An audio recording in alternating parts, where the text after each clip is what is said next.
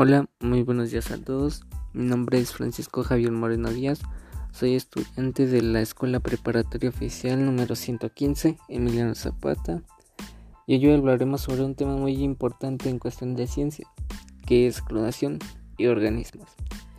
Para empezar, debemos saber qué es la clonación. Y bueno, la clonación es el proceso por el que se consiguen de forma asexual copias idénticas de un organismo células o molécula ya desarrollado. Para esto presentaremos las siguientes características. Número 1. Se necesita clonar las células porque no se puede hacer con un organismo o una parte del clon sin las células que forman dicho cuerpo. Segundo, se parte de un organismo adulto porque solo se puede conocer sus características cuando lo es. Tercero, se realiza de forma asexual la reproducción sexual, según su naturaleza, genera diversidad múltiple, no copias idénticas. Esto quiere decir que de forma sexual no se consigue la identidad de los genes, como debe de ser. Ahora, la clonación se divide en dos tipos. ¿Cuáles son estos? Bueno, se dividen según el método y según el objetivo. Según el método, se divide en dos partes iguales. Una de ellas es la partición gemelar, el cual consiste en la, división de una célula cuando se encuentra en las primeras etapas de su desarrollo. Segundo, para clonación. Esto quiere decir que se extrae el núcleo de una célula cuando el ser vivo adulto y se implanta en un óvulo sin núcleo. Ahora, según por el, por el objetivo.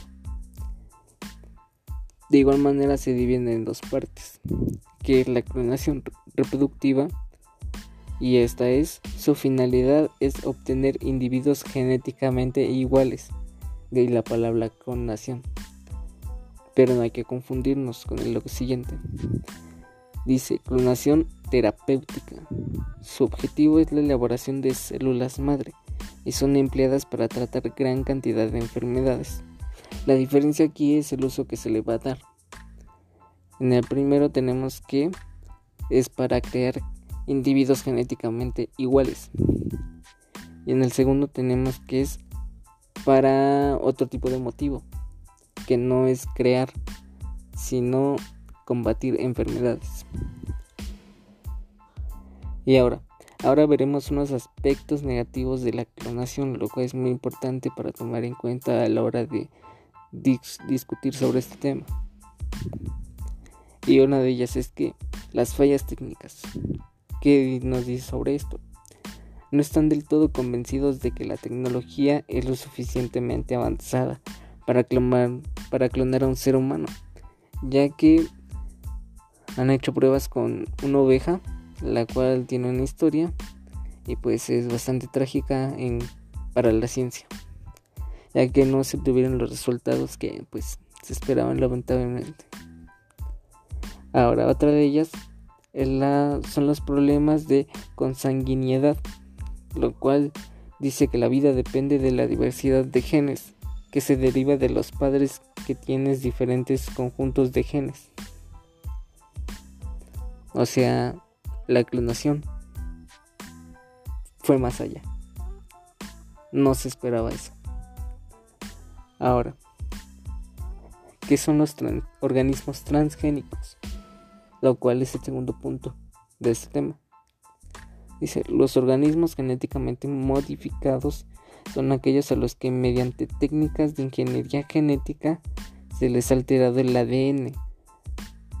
Esto quiere decir que la ciencia ha alterado estos genes, no de forma natural, sino de forma artificial.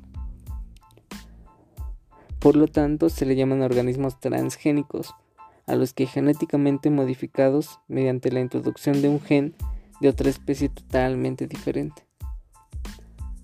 O sea, o sea que esto quiere decir que la combinación de genes para alterar el ADN y así es algún diferente producto de otros ADNs.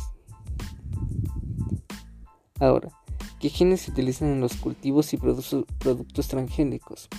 ¿Por qué es esta pregunta? Porque los genes transgénicos se utilizan más en los alimentos.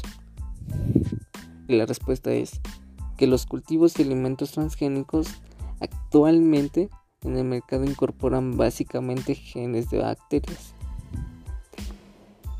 Pero las posibilidades son muy amplias. Se investiga con genes de ratones en cerdos genes de pescado en tomates, genes humanos en arroz y a un largo etcétera. Ahora, oponerse a los cultivos y alimentos transgénicos supone oponerse a la ciencia o las aplicaciones médicas de la biotecnología? La respuesta es que no. La ingeniería genética es una herramienta muy importante en campos como la medicina o la investigación básica. Hay muchos medicamentos obtenidos mediante ingeniería genética, pero en ambientes confinados, sin contacto con el exterior. Ahora, para definir mejor los puntos sobre los genes transgénicos, veremos algunos de sus beneficios, de los cuales es tras más, tras más década y media de cultivo comercial. La industria biotecnológica ha podido demostrar ni un solo beneficio de los transgénicos, ni en aspectos económicos, ni ambientales, ni para la salud. Se ha demostrado que no tiene un mayor rendimiento, que los impactos ambientales son graves, debido a que principalmente el incremento en el uso de agrotóxicos y que los costes socioeconómicos son elevados. Además existen serias dudas sobre sus efectos acumulativos y a lo largo de del plazo en la salud. Bueno, esto fue todo.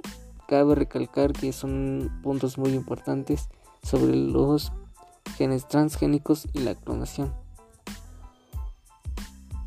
Y bueno, eso fue todo. Muchas gracias por haberme escuchado. Espero estén bien. Gracias.